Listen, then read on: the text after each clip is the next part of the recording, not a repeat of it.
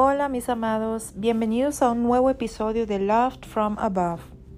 Durante la última semana hemos estado hablando del por qué Dios nos permite o nos lleva al desierto.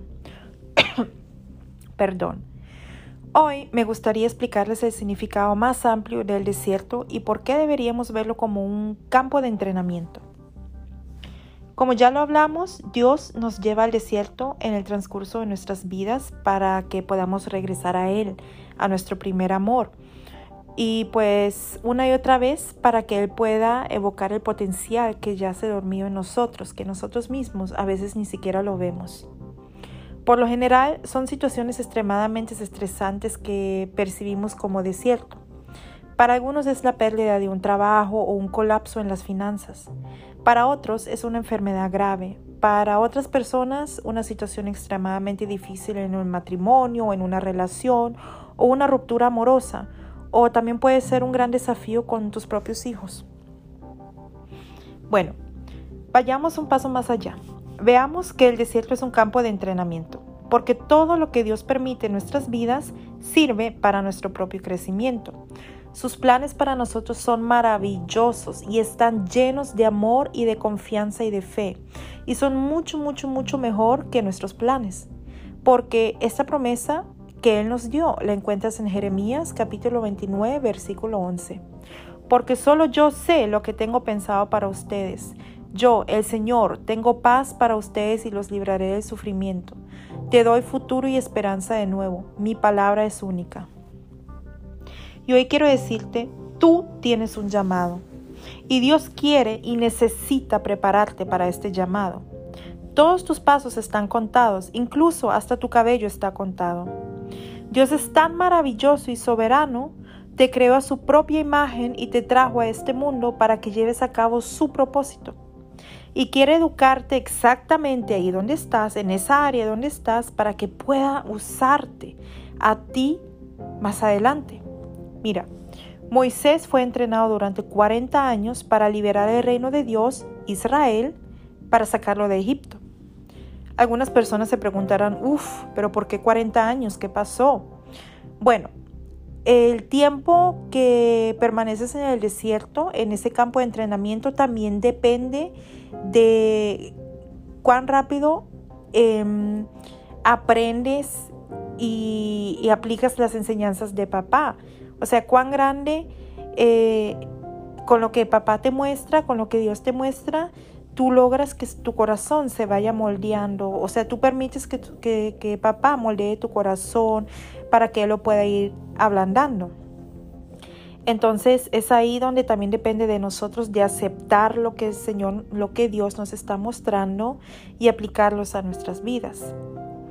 Y bueno, hasta que aprendamos a morir ese yo cada día de nuevo, con cada nuevo amanecer, con cada nuevo despertar, declarar que ya no somos esas personas iracundas, que ya no somos esas personas envidiosas, engañosas, chismosas, em, llenas de calumnias, sino que declarando que somos, que estamos llenos de los frutos del Espíritu Santo, llenos de fe, llenos de mansedumbre, de templanza, llenos de, de humildad, de bondad. Entonces, en este caso, pues, uff, Moisés era pues estaba durito de corazón, entonces, por ejemplo, él era iracundo, se enojaba muy rápido y pues cuando las cosas no le convenían, entonces era como extremadamente enérgico. Imagínese, imagínate si Dios no hubiera tratado con él durante todo este tiempo, ablandando su corazón en este campo de entrenamiento, pues yo pienso que con la mejor voluntad del mundo no hubiera tenido paciencia para guiar al pueblo de Dios al reino prometido. Entonces, ¿qué hubiera sucedido? A cada uno le hubiera dado quizás un palazo, hasta lo hubiera asesinado a uno de ellos o no sé, pues porque le hubieran sacado la rabia, ¿no? Pero como Dios sabía quién era Moisés y cómo tenía que tratarlo, pues a través de este campo de entrenamiento, de este desierto que había recibido este hombre de Dios, él pudo guiar al pueblo de Dios con calma, con amor, con humildad y consideración.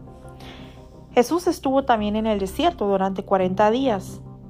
Bueno, él se dejó guiar al desierto por el Espíritu Santo es para estar más cerca a su papá y para prepararse. porque antes de emprender su misión para completar la obra de Dios. Y ya sabes, una cosa que nadie te puede quitar es tu testimonio. O sea, no, nunca en la vida puede venir alguien y decir eso no es cierto. Nadie puede venir a decirte a ti que no es cierto si tú mismo experimentaste una experiencia hermosa con papá, eh, un milagro que él hizo en tu vida. O sea, nadie, nada ni nadie en esta vida puede venir y decirte que eso no es real si tú lo viviste.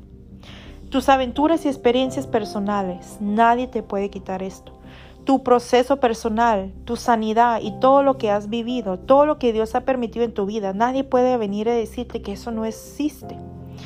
Y en tu fase más difícil, Dios saca lo mejor de ti. Déjalo, déjalo que Él lo haga. Entrégale todo en sus manos. No metas la mano, no metas la mano. Déjalo que Él obre. Un ejemplo. En mi caso, donde Dios me sacó de mi agujero personal, del pozo de la destrucción personal, donde yo buscaba en vano mi identidad en las cosas del mundo, en mi trabajo, en mi familia. Él me mostró mi vocación, me dio una identidad y un corazón nuevo y un espíritu nuevo. Y me mostró que donde estoy, exactamente ahí donde yo estoy, y a donde Él me quiere llevar más adelante, por ejemplo en mi trabajo, en mi vida privada, ahí es exactamente donde Él quiere que yo esté para defender a esas personas y darles coraje y decirles la verdad de que son hijos amados de Dios, que hay un Dios real, que hay un Dios que existe, que eres amado y que no eres un fracasado, que no importa de dónde vengas, qué color de piel o qué antecedentes tengas, si tienes problemas mentales, eso no te hace débil, pero has estado tratando de superar tus límites durante demasiado tiempo y bueno, pues sin haberte dejado guiarle Dios.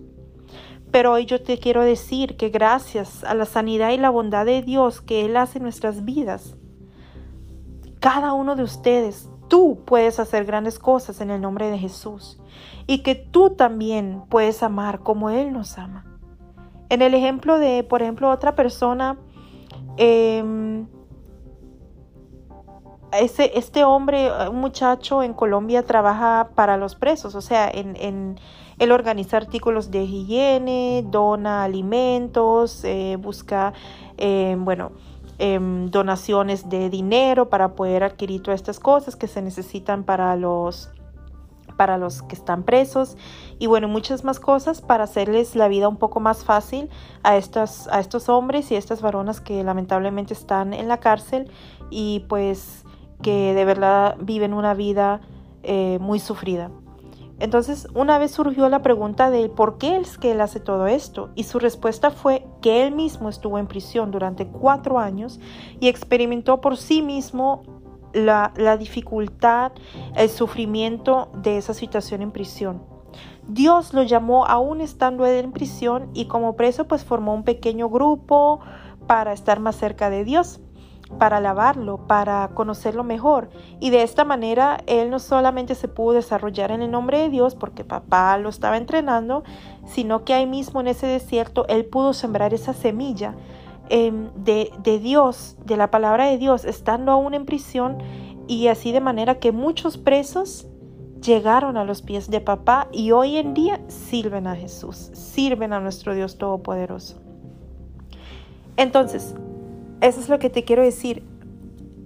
Los campos de entrenamiento son individuales, o sea, mi campo de entrenamiento no es tu campo de entrenamiento, tú tienes otra área la, de la cual el Señor te muestra y te habla y ahí es donde Él te está formando. Por eso pregúntate hoy, ¿qué te ha dado? ¿Qué, ¿Qué manera en tu vida? ¿Qué es lo que tienes hoy en tu mente? ¿Por cuál situación estás pasando? Pregúntate qué quiere enseñarte Dios en tu desierto actual. ¿Para qué estás siendo entrenado? Si todavía andas atientas en la oscuridad y a veces te preguntas que por qué tus planes de alguna manera no funcionan, se derrumban, se destruyen, por qué sucedieron ciertas cosas y por qué podrías estar tan exhausto, entonces quiero invitarte, quiero invitarte a hacerte más bien la pregunta de este, ¿quién es este Jesús maravilloso? ¿Quién es este Dios que todo, que todo, que todo lo ama? Y que ama a, cada persona. Y entonces quiero animarte hoy, invitarte de entregarle tu vida a Jesús. o a reconciliarte con Él nuevamente.